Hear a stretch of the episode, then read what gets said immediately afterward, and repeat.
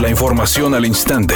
Grupo Radio Alegría presenta ABC Noticias. Información que transforma. Un segundo cargamento de vacunas contra COVID de la compañía Pfizer llegó esta mañana a Monterrey para ser trasladado al estado de Coahuila para el personal médico de esa entidad, según lo informó el director general del Instituto Mexicano del Seguro Social, Zoe Robledo. A este lugar, como el nodo se planteó en el plan de vacunación para partir ahora hacia, hacia Coahuila, como se ha estado planeando allá en, Coahuila ya se han aplicado más de 5.500 vacunas, ahora se continuarán con estas y como también lo ha estado informando el doctor Alcocer, el doctor López Gatel, a partir del día martes 12 será que empiecen a llegar el nuevo cargamento con, con las 453 mil vacunas ya para el resto de todos los estados, para el personal de salud en primera línea, como usted lo ha indicado. Por su parte, el secretario de la Defensa Nacional, Luis Crescencio Sandoval, señaló que las vacunas se trasladaron de inmediato al vecino estado y su distribución será vía terrestre a la ciudad de Saltillo. De ahí, el resto se llevará vía aérea a Torreón, Piedras Negras y Monclova.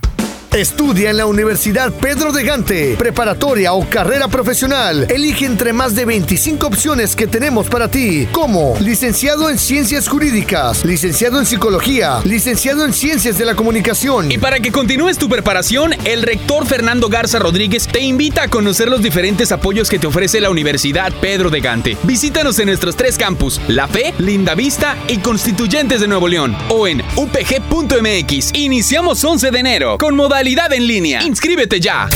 El subsecretario de Prevención y Promoción de la Salud, Hugo López Gatel, habló sobre las fotografías donde se le observa vacacionando en Oaxaca, afirmando que no tiene nada que ocultar, ya que efectivamente fue a la región de Pochutla a visitar a familiares y a personas muy amigas, pasando los días de fin de año en una casa particular, agregando que era importante estar en grupos pequeños y seguir las medidas de prevención en las distintas actividades sociales. Editorial ABC con Bernardo Pérez. El COVID-19 está poniendo en la lona a los restauranteros de Nuevo León, además de las fuertes inversiones que han tenido que hacer para adaptarse a las restricciones sanitarias, el sector enfrenta los mandatos del gobierno estatal que intermitentemente los priva de sus horarios y días más rentables. Según Canirac, ya se perdieron más de 80 mil empleos en el sector y han cerrado 6 mil establecimientos. A este paso, la industria estima recuperarse hasta el 2023 y no les falta razón cuando claman de las autoridades un poco más de sensibilidad. Las estrictas restricciones de cuarentena podrían obligar a que el Gran Premio de Australia, que debe correrse el próximo 21 de marzo, sea reprogramado y el Mundial de Fórmula 1 comenzaría el 28 de marzo con el Gran Premio de Bahrein. Los comediantes James Corden y Jimmy Kimmel volverán a realizar sus programas de conversación nocturnos en sus casas por un incremento de casos de coronavirus en Los Ángeles, mismo que ha provocado que se detengan indefinidamente la producción de todas las películas y los programas de televisión. James Corden tuiteó que volvería a su garage para filmar su show. Jimmy Kimmel también decidió filmar su programa de forma remota desde su casa.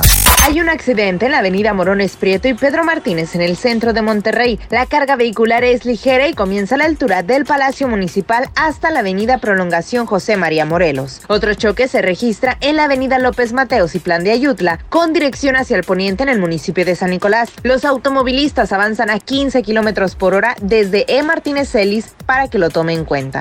Es una tarde con cielo despejado. Se espera una temperatura máxima de 24 grados, una mínima de 16. Para mañana miércoles 6 de enero se pronostica un día con presencia de nubosidad. Una temperatura máxima de 26 grados, una mínima de 12. La temperatura actual en el centro de Monterrey 22 grados. ABC Noticias, información que transforma.